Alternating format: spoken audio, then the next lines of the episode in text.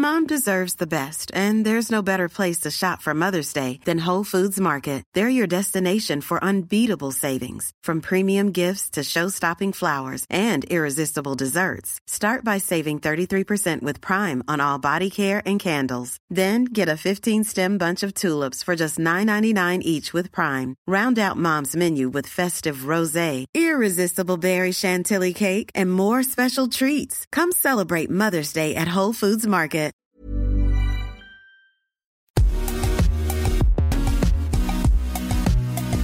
Bonjour à toutes et à tous, bienvenue dans Poulain Rafut. Ravi de vous retrouver pour ce nouveau numéro, un peu exceptionnel pour moi, je vous l'avoue, et bien sûr présenté par l'excellent Arnaud Beurdelet. Salut Arnaud. Salut Raph, merci de m'accueillir encore pour un nouvel opus de Poulain Rafut. Poulain Rafut, vous le savez, c'est le podcast qui rafute le rugby en long, en large et en travers. Celui que vous pouvez écouter hein, dans votre salle de bain, sur votre vélo, dans votre voiture, dans le métro, bref, partout où vous le souhaitez.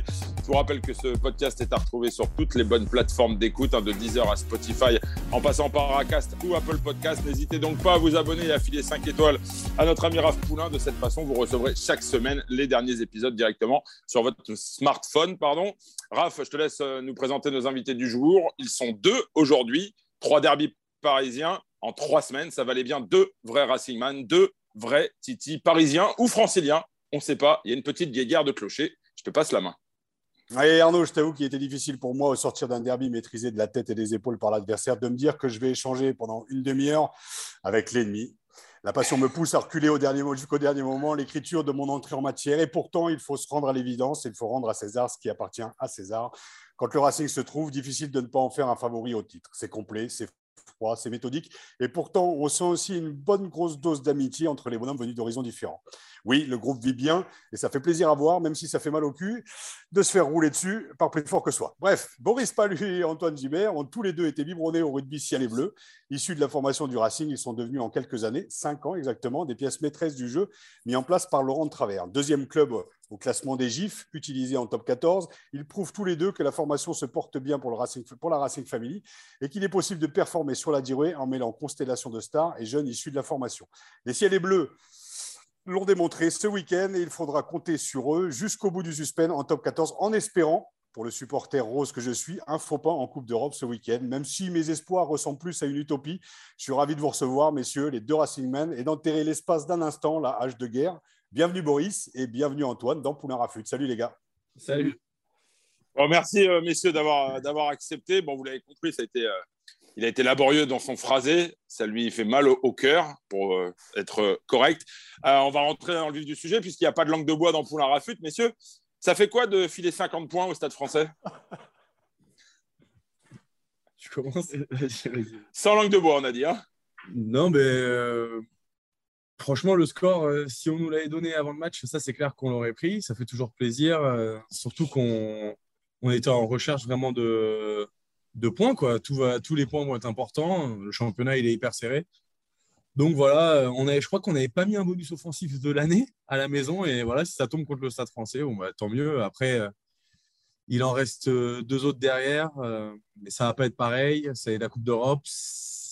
Et je pense que eux, tout ce qu'ils attendent maintenant, c'est de nous sortir d'une compétition. Quoi. Donc, d'en mettre 50, franchement, ça fait plaisir. Et après, voilà, on est vite passé à autre chose derrière quand même. Antoine, ton sentiment, sans langue de bois cette fois-ci bah, sans langue de bois, non, non, c'est sûr que ça fait, ça fait plaisir, d'autant plus contre le Stade français. On a, on a pu euh, retrouver un peu de confiance, euh, surtout sur euh, le plan offensif. Et, et non, de pouvoir faire, faire mal à notre ennemi, c'est sûr que ça fait du bien, mais eux, ils vont vouloir nous le rendre dès, le, dès, ce week-end. Donc, ce, ce, match, le deuxième match de la trilogie va être décisif pour, euh, pour la fin, euh, pour le, pour le deuxième match, euh, pour le troisième match ensuite. Messieurs, une petite question indiscrète. On est entre nous. Quand on met 50 points au, Stade français, qu'on joue au Racing, qu'on a un président comme Jackie Lorenzetti, pour qui le derby, c'est viscéral. Vous pouvez nous le dire.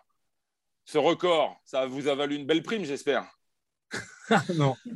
Eh ben, franchement, pour être honnête, il a parlé À la fin, il a parlé à la fin et euh, on s'attendait à ce qu'il soit bien plus content que ça parce qu'après les deux derniers matchs, il nous, avait, euh, était pas mal tombé dessus. Donc, euh, et franchement, il est resté quand même pas mal en retenue et voilà, il s'est dit, il a, il a même pas, pas les maillots, rien. Et puis, il s'est dit que voilà, on ferait la fête après les trois matchs. Quoi. Donc, il est, on est vraiment sur sur l'enchaînement et sur la trilogie. Quoi. et puis après, c'est comme, euh, comme au Stade français il y a quelques années. Hein, l'objectif du Racing, c'est dès le début de la saison, avec Jackie, avec Laurent, c'est d'être champion de France et surtout champion d'Europe, parce que vous courez après depuis, euh, depuis des années.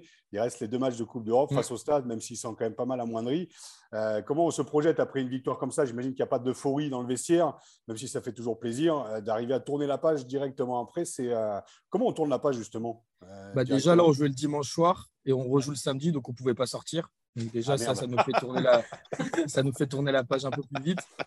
Et, euh, et non, on sait qu'on n'a qu'on rien fait. Nous, on devait absolument avoir des points en, championnat. Maintenant, on fait, euh, on fait pause sur le championnat, on passe sur la Coupe d'Europe, une compétition qu'on aime beaucoup, qui nous va, qui nous va bien.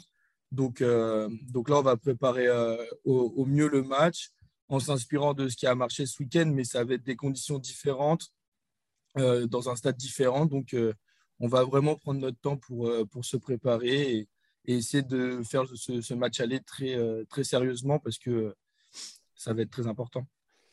En, quoi, en quoi euh, cette, cette, première victoire en top 14, on le rappelle, elle est quand même importante avant cette double confrontation? Il y a Clément Castet, la semaine dernière, avec Raph, qui disait que, que ce premier rendez-vous, c'était peut-être déterminant pour la suite, que le vainqueur allait prendre un ascendant psychologique. Alors, à ce moment-là, il ne savait pas qu'il allait en prendre 50. Peut-être qu'il n'aurait pas dit ça à ce moment-là, euh, le, pauvre Clément Castet. Mais est-ce que, euh, est que vous partagez son sentiment? Est-ce que vous avez le sentiment quand même d'avoir un ascendant psychologique ou, finalement, vu que c'est une nouvelle compétition, nouveau stade, comme le disait Antoine, euh, est-ce que finalement les compteurs sont remis à zéro? Moi, franchement, je pense que les compteurs sont remis à zéro parce que même, on l'a vu, ce sera peut-être pas forcément la même composition du stade français. Il y a pas mal de choses qui vont changer. On va jouer, euh, on va jouer. Il va sûrement, il va peut-être pleuvoir, il va y avoir du vent. Ça va, ça va être un autre match en fait. Ça va lancer autre chose. Donc voilà, ça va être à nous de nous adapter. Mais euh, sur, le, sur ce fait-là, euh, je pense pas que ce soit vraiment un réel avantage parce que pour nous en championnat, en fait, l'idée c'était de les éloigner des six et nous de rentrer parce qu'il y a, il y a eu quelques résultats qui étaient un peu en notre faveur et on a, on a une fin de championnat où voilà, on veut être maître de notre destin. Donc nous, l'objectif, c'était vraiment de les éliminer, de les sortir des, euh, des six et de les éloigner de nous. Mais euh, voilà, on réfléchit sur ce match-là. Et là, maintenant, on va réfléchir sur deux matchs avec la Coupe d'Europe. Donc c'était vraiment, on a vraiment séparé championnat et, euh, et Coupe d'Europe. Raph, toi, tu étais très attaché à l'aspect psychologique. Tu aimes ça, hein, parler de la psychologie des joueurs. Tu serais dans la peau du joueur du stade français, là, aujourd'hui, ce que tu as été durant un temps, mais ce que tu as fait aussi du côté du, du Racing durant quelques semaines. Euh, comment on fait pour aborder un, nouveau rendez-vous contre une équipe comme ça? Mais là, tu n'es pas bien là quand même, là, parce qu'en fait, la problématique, elle n'est pas, pas, de, pas de ce week-end. On sait que le Stade français est en reconstruction depuis, euh, depuis des années aussi, avec la reprise de Thomas Lombard. Donc, euh, je pense que le Racing, il est sur une, sur une, sur une lancée depuis des années, avec une construction, le centre de formation. On va parler des GIF un petit peu plus tard. Le Stade français a un peu galéré. Il y a eu un problème de casting sur différentes années. Tu viens de te prendre 50 points je pense que l'aspect psychologique, alors quand tu es vainqueur, c'est plus facile de pouvoir te projeter sur le match après, mais là, tu viens de te prendre une branlée, tu sais que tu as des résultats en dents depuis trois ans avec le Stade français. Donc c'est très compliqué, même s'il est important de se qualifier dans les huit pour pouvoir être en Coupe d'Europe l'année prochaine. Ce match-là, ce week-end, il est essentiel pour sauver une saison parce que le Stade français aujourd'hui n'est plus maître et à mon avis ne se qualifiera pas. Donc euh, se mettre à la place d'un joueur du Stade français aujourd'hui, euh, très très très compliqué quand même. Euh, voilà, il y a une confiance qui, on sent quand même beaucoup plus de confiance dans le groupe du Racing que de celui du Stade, qui, euh, je le dis, est en reconstruction, mais, euh, mais déjouer comme ça sur une seconde mi-temps. Justement, messieurs, quand on voit la, la, maîtrise dont le Racing a fait preuve sur les 40 dernières minutes, quand on voit les, difficultés du, Stade français, est-ce que vous avez le sentiment qu'en en 7 jours, le Stade français peut redevenir vraiment dangereux? Bah, de toute façon, le Stade français était déjà dangereux avant, avant le match précédent et il le sera euh, dans les deux prochains matchs. Nous, en fait, le truc, c'est qu'on a analysé le Stade français, on a fait ce qu'on avait à faire. Maintenant, on se focalise sur nous. Euh, depuis euh, depuis 3-4 mois, on arrête de forcément faire des, des, focus sur les équipes adverses où on bat les équipes adverses. Je pense qu'on est une équipe qui est incroyable. Et on arrête de, de, de bader les, les, autres joueurs, les autres équipes. Là, on a fait l'analyse on, va faire le retour sur le match et, euh, dès cet après-midi, on, va se focaliser que sur nous, que sur notre stratégie qu'on va mettre en place et comment on va, exploiter euh, les joueurs qu'on a contre le Stade français. Mais on, arrête de, de, de, faire des focus, de bader des autres équipes, des autres joueurs. Nous, on se, focalise que sur nous et sur ce qu'on maîtrise. Je pense que, Antoine, ce que, ce que tu dis, c'est essentiel en fait là, sur l'excès de, confiance, mais votre groupe arrive à, à maturité. Je parlais dans l'introduction aussi de la constellation de stars que vous avez, mais aussi bah, vous en êtes l'exemple vivant aussi de la formation qui se, qui se passe bien. Et c'est vrai que le danger ne viendrait pas obligatoirement de l'extérieur, mais plus de l'intérieur. Mais bon, vous avez quand même pris quelques petites claques aussi cette année, ah, bah, d'où l'importance de se focaliser sur, euh, sur vous et pas obligatoirement sur l'extérieur. Je pense que le danger viendrait plus de l'intérieur, mais bon, on a confiance en, Lolo Travers justement pour calmer les égaux et les esprits et euh, voilà, de pouvoir se projeter. Et comme le disent beaucoup de rugbyman, match après match, bien sûr, messieurs. Hein. Euh, à, contrario, vous avez, on l'a bien compris, l'objectif c'est d'écarter le Stade français de la, de la course au, au, top 6. donc, on a quand même le sentiment que même si mathématiquement, et pour ceux qui croient au miracle, le Stade français peut encore y aller, mais, en, les... mais voilà, tu crois au miracle, en les écartant, en même temps, ils n'ont plus qu'un seul objectif. Donc, est-ce que vous n'êtes pas aussi complexifié la tâche pour la Coupe d'Europe? Non, mais c'est ce qu'on c'est ce qu'on s'était dit. De toute façon, si, si on gagnait celui-là, euh, voilà, maintenant, leur objectif, même si je pense qu'ils vont tout aller chercher pour. Euh, ils vont tout donner pour euh, rentrer dans les six, comme 11 équipes du championnat vont essayer de le faire. Donc ça va être la guerre. Mais euh, on s'est dit que voilà, si on gagnait ce match-là, euh, nous, on a le Racing, on a cet effet un peu d'anti euh, tout le temps, de sortir à la grosse perf, de se voir plus beau que tout le monde et voilà, de prendre la, calotte derrière la tête au match d'après. Et ça nous est arrivé plus d'une fois. Et c'est pour ça que maintenant, on se concentre beaucoup sur nous et sur, sur notre fait voilà, d'enchaîner les performances et pas de, de passer à côté un match sur trois. Quoi. Surtout, dites-moi si je me trompe, hein, Boris, mais euh, vous avez été champion de France en 2016, tout le monde s'en souvient, avec cette magnifique finale euh, à Barcelone. Euh, deux finales perdues en Champions Cup. La Champions Cup, c'est vraiment la priorité du club, du président et de l'effectif aujourd'hui? Je pense que la priorité, c'est de gagner un titre. Après, si on devait choisir entre les deux, peut-être qu'il y aura un petit penchant pour la Coupe d'Europe.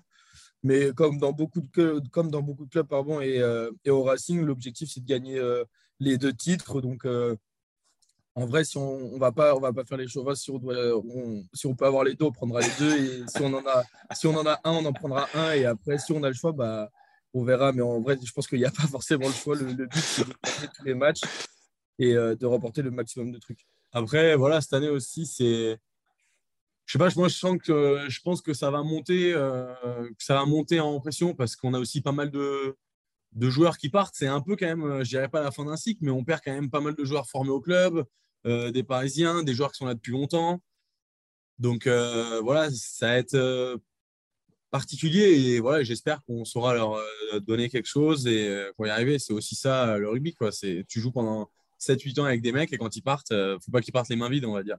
Les gars, moi j'ai une question quand même, parce que j'y suis passé pas quelques semaines, mais quelques mois au Racing, l'année 2007-2008, c'était vraiment les prémices. Ah, je, parlais, je, disais semaines pour euh, les périodes où tu étais sur le terrain, pas à l'infirmerie, Raph. Ah ben non, mais là tu parles en minutes, là, même en secondes, parce que j'ai pas fait un match. Donc euh, voilà, encore merci Jackie pour ta confiance, mais désolé.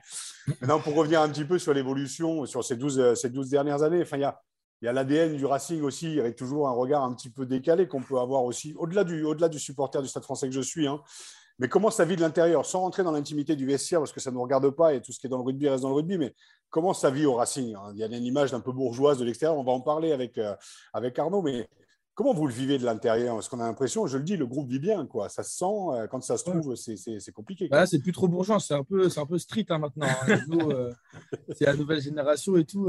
non, en vrai, ça, se passe super bien. on est beaucoup de, de, formés au club ou de, de, de, mecs qui viennent de Paris, donc il y a vraiment une super osmose entre aussi du coup les jeunes et, euh, et, les, les, très vieux du coup. Et, euh, on va en parler après, on voit les noms après. mais on voit les noms. Non, mais ils, enfin, ils se reconnaissent. Mais, euh, mais, du coup, non, il y a une bonne osmose entre tout le monde et, et, on, on, prend plaisir à se retrouver toutes les semaines.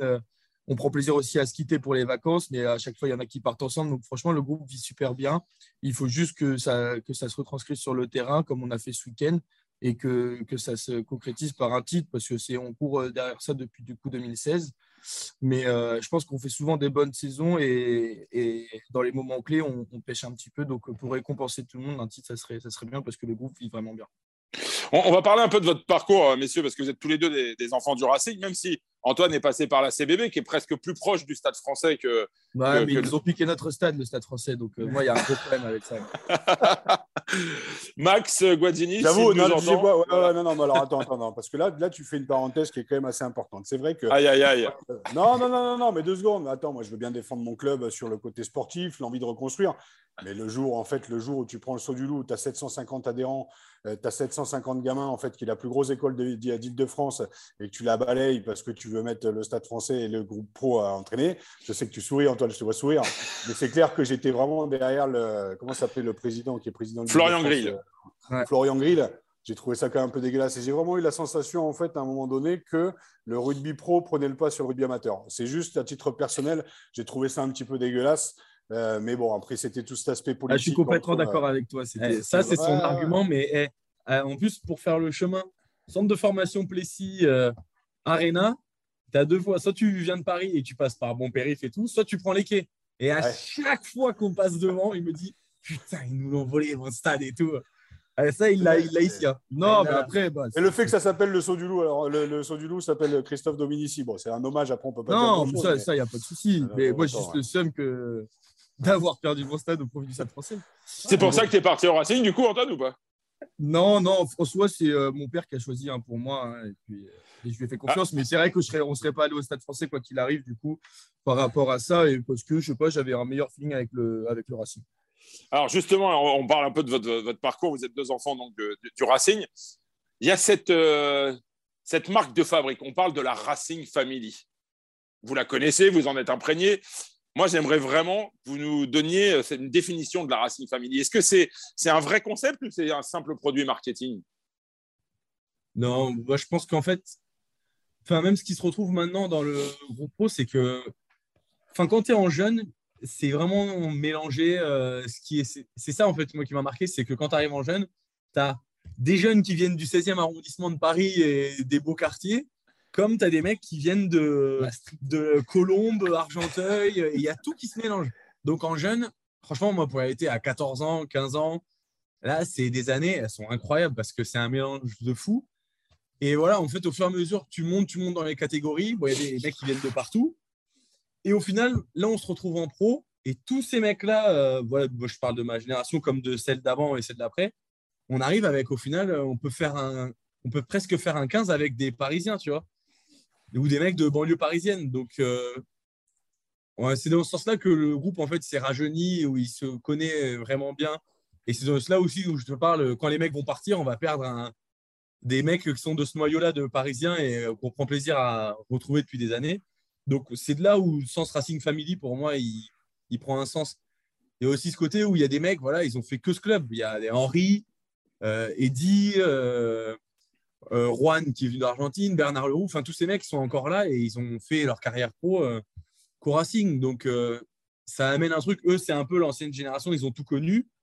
Il y a une génération qui est entre deux, qui a fait euh, Anthony et Plessis, et puis il y a une génération jeune qui fait que Plessis. Et tout ça, en fait, voilà, c'est ça un peu ce qu'on appelle la Racing Family. Alors justement, chez les jeunes, euh, on parlait de, cette anecdote avec le, saut du loup avec, euh, avec Antoine, mais il y a Max Machno qui me disait euh, la semaine dernière dans, un article du, de Midi Olympique que le derby, ça s'apprend dès le plus jeune âge au Racing. Et il me racontait cette anecdote, son, garçon Gaspard, qui est en, moins de 8 ans, un jour rentre à la maison en disant Papa, c'est pas nos amis le stade français? Racontez-nous un peu comment on vous apprend à détester le stade français chez les jeunes au Racing. Non, on ne nous apprend pas à détester le stade français. C'est juste qu'on le ah, sait. Non, mais quand, on arrive, on sait que le, que le club rival, c'est le stade.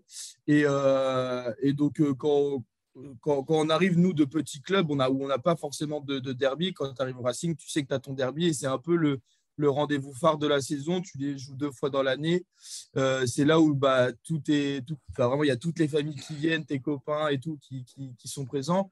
Donc, c'est vraiment le match le plus important et ça, et ça prend encore plus de valeur quand, quand, tu montes de génération en génération, même si je pense que le stade français, c'est un peu moins fort euh, que nous en, en jeunes.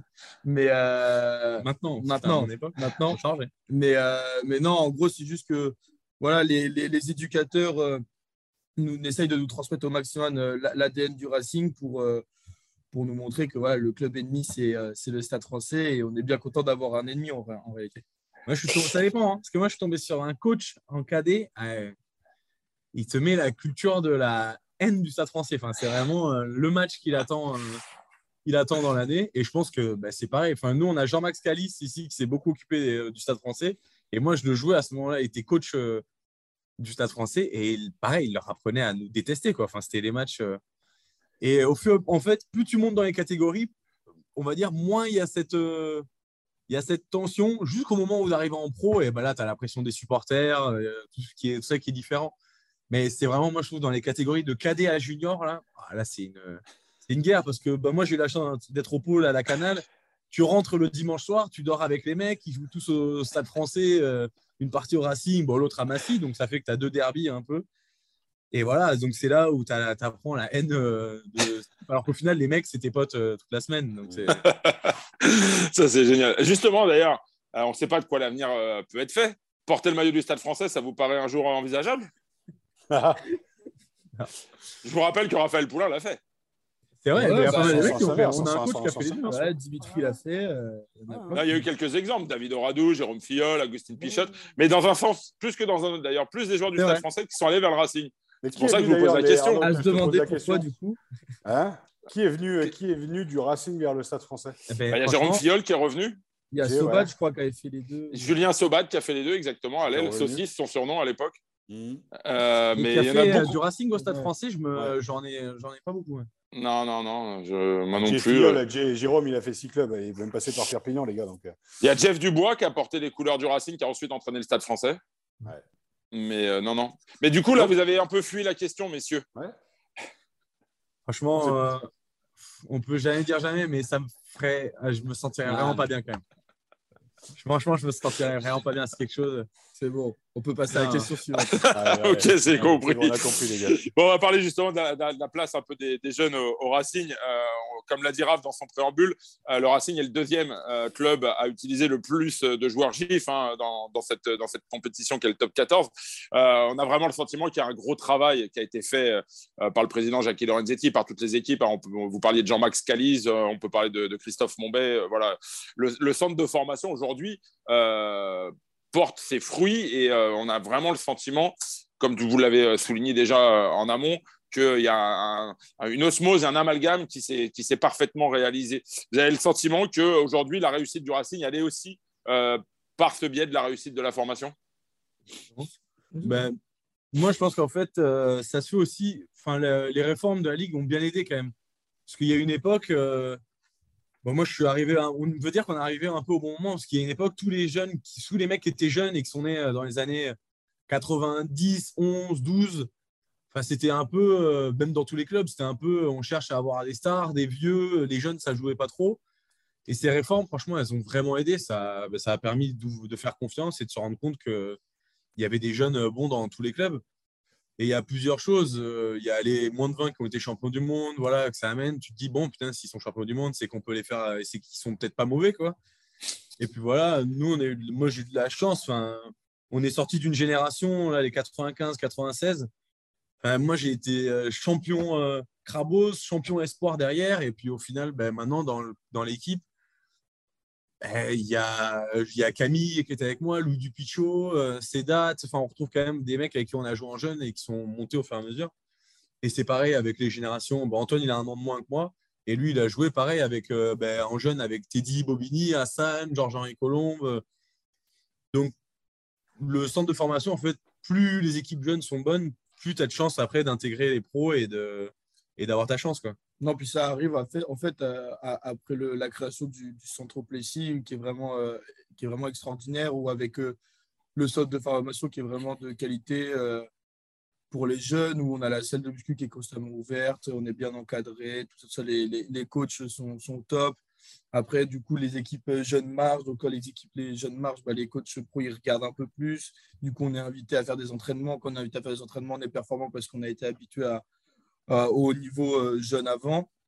Et après, du coup, euh, forcément, quand les coachs nous font confiance, ils, font confiance à un, à deux, puis ils se rendent compte que les jeunes qui ont au Racing, ils sont performants. Donc, du coup, ça ouvre la voie à, plus de jeunes. Et je pense que c'est vraiment euh, plein de petites conséquences de choses qui ont fait que maintenant, on est, on est très bien. Mais, mais dans tous les autres clubs, hein, en, réalité, il y a des super jeunes qui sortent.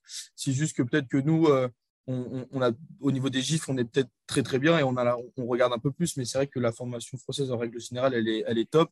Et je pense qu'au Racing, nous, on est, on est très très bien, effectivement. Même les, je trouve que les mentalités, elles ont changé. Enfin, avant, euh, il y avait des jeunes qui rentraient que pour la, pré-saison, on va dire. Et après, euh, allez hop, dès que tu récupérais un peu tout le monde, euh, après le premier match en pro, tous les jeunes redescendaient. Et ben, moi, je trouve que c'est plus du tout le cas. Enfin, maintenant, on s'entraîne. Si un jeune, si un mec qui fait une très bonne saison en espoir, ben, ils vont l'amener sur la prépa. Et s'il est bon sur, voilà, sur ses entraînements et les matchs amicaux, ben, il restera. Après, sûr qu'on ne peut pas s'entraîner à 50 les coachs font des choix, on ne peut pas s'entraîner à 50, mais on a toujours quand même euh, un groupe de, je sais pas, 6, 7, 8 espoirs qui sont là constamment et qui, euh, voilà, on a le jeune Enzo Benmegal qui a joué à, à Perpi et ils peuvent intégrer comme ça, hop, confiance, a un blessé, hop, tu rentres sur la feuille et voilà, ça va le faire. Donc, euh, il y a plus de confiance, on va dire. Mais justement, tu parles de, cet exemple du jeune Enzo Benmegal. Euh, quand on est jeune comme ça, quand on monte, on a vraiment envie de pousser les vieux vers la sortie, j'imagine. Comment, comment ça se passe? Comment, euh, parce qu'on a les dents longues quand on arrive, on a envie de prouver, on a envie de montrer. Euh, comment vous avez vécu, vous, ce, passage-là, ces premiers entraînements, les premières sorties avec, avec le groupe pro? Comment, comment on fait? Et même encore aujourd'hui, peut-être qu'encore aujourd'hui, ça a envie de mettre les vieux un peu sur le côté, non? Bah, je sais pas, moi j'avais Dan Carter à mettre sur le côté, donc mais, euh, mais non, non, non, en réalité, quand tu es au Racing, oui, tu veux pousser les vieux, mais euh, moi, dans mon cas, c'était plus j'essayais d'apprendre avec ces vieux-là, euh, prendre leur expérience, essayer de, d'apprendre le, plus de choses possible. Et, et eux, justement, à l'image de Thalès, Trinduc, tout ça, qui essayaient de vraiment encadrer les jeunes et moi de m'aider beaucoup. Et, euh, et, après, forcément, bah, toi, tu espères euh, jouer plus qu'eux et les pousser vers la sortie, mais c'était toujours de la concurrence euh, vraiment très saine. Et même, je pense que c'est ça aussi qui fait la force du groupe, c'est qu'il y a beaucoup de respect entre les anciens et les jeunes. Les anciens savent que les jeunes veulent pousser, mais les jeunes respectent les anciens et l'osmose est, est, vraiment top là-dessus. justement, oui, Raph, pardon. Non, non, non, non, mais en fait, on voit. Le, alors après, moi, je, ne parlerai que de ce que je connais euh, par rapport au Stade français. L'évolution du Racing et du Stade français au début est un peu similaire. Tu as le club du Stade français avec Max qui le reprend. Le, club est dans les bas-fonds et l'amène sur un titre. Le Racing fait pareil. 2008, 2007, euh, c'est Jackie qui arrive, qui dérange un petit peu aussi, qui arrive avec la U Arena, qui gagne ce titre en 2016. Et je pense qu'à la différence de ce qui s'est passé au Stade français, on sait ce qui s'est passé sur les coachs d'avant qui ont viré un petit peu les leaders qui pourtant étaient essentiels pour les jeunes de pouvoir s'identifier aussi euh, à des joueurs comme Sergio Parissé, comme Jules Pisson, issus de la formation, comme, euh, comme Flancard et tout ça. Et c'est vrai qu'au Racing, ben, il y a cette lignée en fait qui s'est créée entre les anciens et les jeunes. Et peut-être que la rupture et peut-être la différence qui se fait entre le Racing qui est sur cette continuité. Le Stade français s'est peut-être coupé un petit peu de ses anciens. Et puis, euh, ben, au fur et à mesure, tu te rends compte que oui, il y a, aujourd'hui, il reste de Giovanni, il reste Panis, il reste Gabriag. Mais en fait, tu te rends compte au Racing que tu as 7, 8, 10 mecs qui, jouent, en tout cas qui sont sur la feuille de match, issus de la formation et en plus issus de l'île de France et au Stade français, euh, avec un casting un peu, à la con fait sur ces trois dernières années. Ben voilà, comment tu t'identifies? Moi, je suis joueur issu de l'île de France et je vais parler hors passion Stade français. Hein. Tu vas où? Tu, vas, tu, vas, tu où? Tu vas là où ça te fait rêver aussi quand tu es gamin. Tu as envie, de, jouer, tu sens que c'est possible. Au Racing, au Stade français, peut-être un petit peu moins parce que tu vas chercher des Lomapé, tu vas chercher des mecs, en fait, des stars. Donc tu fais un petit peu ce qu'on a fait, comme tu le disais, euh, Boris, tu vas faire ce qu'on a fait pendant, pendant 5-10 ans où tu vas aller chercher des stars, juste peut-être pour cacher l'arbre qui cache la forêt, en fait. Alors que le centre de formation au Stade français est bon. Mais je pense que le Racing a franchi ce cap que le Stade français n'a pas encore franchi sur la formation et de faire confiance euh, à ces jeunes. Alors peut-être que le Racing a piqué tous les jeunes de l'île de France et que le Stade français n'en a plus trop aussi. C'est vrai. Euh, moi, je, voudrais revenir un peu sur quelques instants sur votre intégration justement dans le groupe. Racontez-nous comment ça s'est passé. Est-ce qu'il y a des, parrainages? Est-ce qu'il y a un plus ancien qui vous a pris sous son aile? Est-ce que vous avez des souvenirs marquants justement sur vos, premiers passages avec le groupe pro? Euh, Qui est-ce qui Tu parlais de Dan Carter, Antoine c'est difficile d'avoir meilleur prof quand même euh, dans une équipe. Mais... Après, moi, euh, Dan, bah, c'était forcément euh, un de mes idoles que j'étais petit, mais j'étais vraiment proche à cette époque-là de, de Rémi Thalès, qui justement avait, qui venait me voir à mes matchs en, espoir pour me gueuler dessus, plutôt parce que je levais les bras ou des trucs comme ça. Mais, mais non, mais c'était plus ouais, Talo qui, qui, avait ce rôle un peu de parrain. Et après, il y a eu François Trinduc qui, qui l'a fait aussi. Et mais en, vrai, tout le monde, tous les anciens ajoutent un peu leur grain de sel. Henri Chavossi qui était là quand avec Boris, on avait des petits problèmes de, sortie, bah, qui était là pour nous taper sur les doigts. Mais qui était là aussi pour nous féliciter. Donc, c'était vraiment euh, tous les anciens qui ont chacun leur petit rôle et qui le font bien, je pense. Ah, il y a des problèmes de sortie, donc, euh, Boris, c'est ça Avant, avant, à l'époque. au, siècle, dernier, bien sûr. Qui est-ce qui vous a fait des misères, d'ailleurs, Boris, un peu dans les anciens quand vous êtes monté? Parce qu'on sait que ça aime bien chambrer. Ouais, des misères, euh, franchement, je, je sais pas. Il y a Henri qui est quand même très dur sur, sur le fait d'être quand même hyper professionnel. Et enfin, Henri, un c'est un truc dont tu peux faire ce que tu veux, mais si tu n'es pas bon le jour du match, eh ben, t'étonnes pas que ça va tomber et, euh, il ne va pas te louper. Et il va pas te louper. Donc, euh, si tu as envie de faire n'importe quoi et de sortir cinq fois dans la semaine, mais que le, samedi, tu es, hein, le meilleur joueur sur le terrain, il te dira jamais rien. Mais le jour où tu vas te louper, euh, il, va te, il va te fracasser. Quoi. Donc, il est très dur là-dessus. Et après, sinon, non, franchement, bah, il y a des mecs qui ah, mettent des pièces. Euh, il y a Dim qui était. Euh, qui était Dimitri Zarzeski. Ouais. ouais. Et euh, bon, après, tu prends, des, tu prends quand même pas mal de pièces. Il y a des anciens aussi, Marc Andreux, tout ça. Voilà. Mm. Même Brice Dulin. Mm. Il peut, si tu lui mets une petite pièce ou quoi, et c'est le genre de mec qui va te, il te tire, il va te centrer dans un rock alors que ça a marché, tu vois, des trucs comme ça. Donc, non, oui, c'est. Mais c'était toujours, pas. Euh, toujours euh, pas bon enfant, mais euh, toujours pour nous faire grandir. Enfin, c'était jamais juste pour casser. Pas méchant, ouais. Pas méchant. C'était vraiment, il y avait toujours un but derrière, quoi. Oui, on sent pas vraiment de traumatisme quand même dans, dans, vos propos. Donc, non, mais plutôt... parce, que, bah, parce, que, nous, on était très respectés après. C'est pour ça, je pense. On sent beaucoup de malice. C'est, voilà, tu as joué aussi demi-mêlée. Donc, Alors, toi, tu vas dire malice. Toi, tu vas dire malice. Moi, je vais dire ça sent la connerie, en fait. Tu vois, mais après, ouais, il y a peut-être hein. peut des deux. Un peu de ça, ouais. Ouais, mais chacun ah, dans son rôle. Ah, mais tu as dû charger du coup, euh, parce que cette malice, tu as dû la mettre à profit des fois pour leur faire subir quelques, quelques attaques. Pas tant que ça. Hein. Franchement, il est malin. Il est malin. Il change pas tant que ça. Parce que moi, en fait, j'avais la chance d'être. Euh, vu que j'étais un peu le petit de Teddy Thomas, de Talo et tout, il m'emmenait un peu avec eux. Il me faisait faire des trucs de fou. Et du coup, je passais un peu entre les gouttes. Donc, ça, c'était pas trop mal j'ai eu la chance d'être le, petit de, de bonnes personnes. Si j'avais été le petit de Brice Dulin, c'est sûr que là, j'aurais chargé terrible, à mon avis. bon, messieurs, en tout cas, merci beaucoup. On a passé un, très bon moment. Juste le, mot de la fin, Raph, parce qu'on sait que tu es très attaché à, cette transmission, justement, qui existe euh, au sein des, équipes de rugby. Et là, on le voit à travers deux exemples, Boris et, Antoine, euh, qui ont grandi dans la pouponnière du Racing, qui aujourd'hui en sont des, éléments euh, majeurs. on sent que, voilà, cette transmission, elle est, vraiment, elle est vraiment importante et je sais que ça te tient à cœur. Donc, euh, je te laisse le mot de la fin.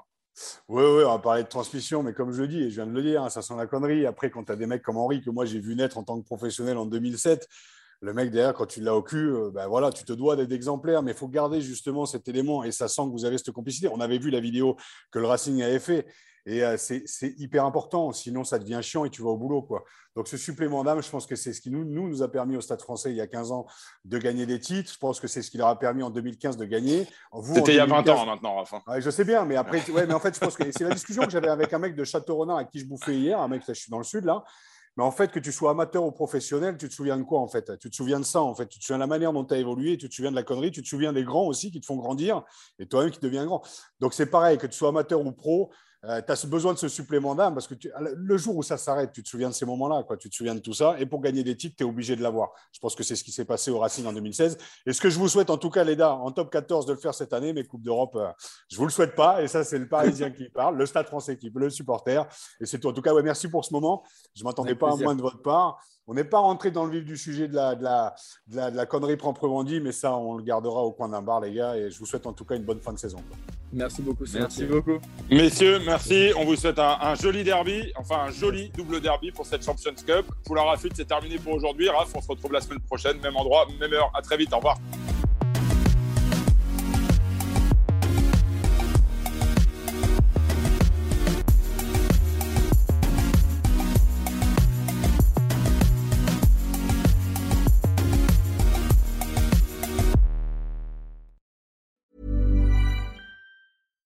Deserves the best, and there's no better place to shop for Mother's Day than Whole Foods Market. They're your destination for unbeatable savings, from premium gifts to show-stopping flowers and irresistible desserts. Start by saving 33% with Prime on all body care and candles. Then get a 15-stem bunch of tulips for just $9.99 each with Prime. Round out Mom's menu with festive rosé, irresistible berry chantilly cake, and more special treats. Come celebrate Mother's Day at Whole Foods Market.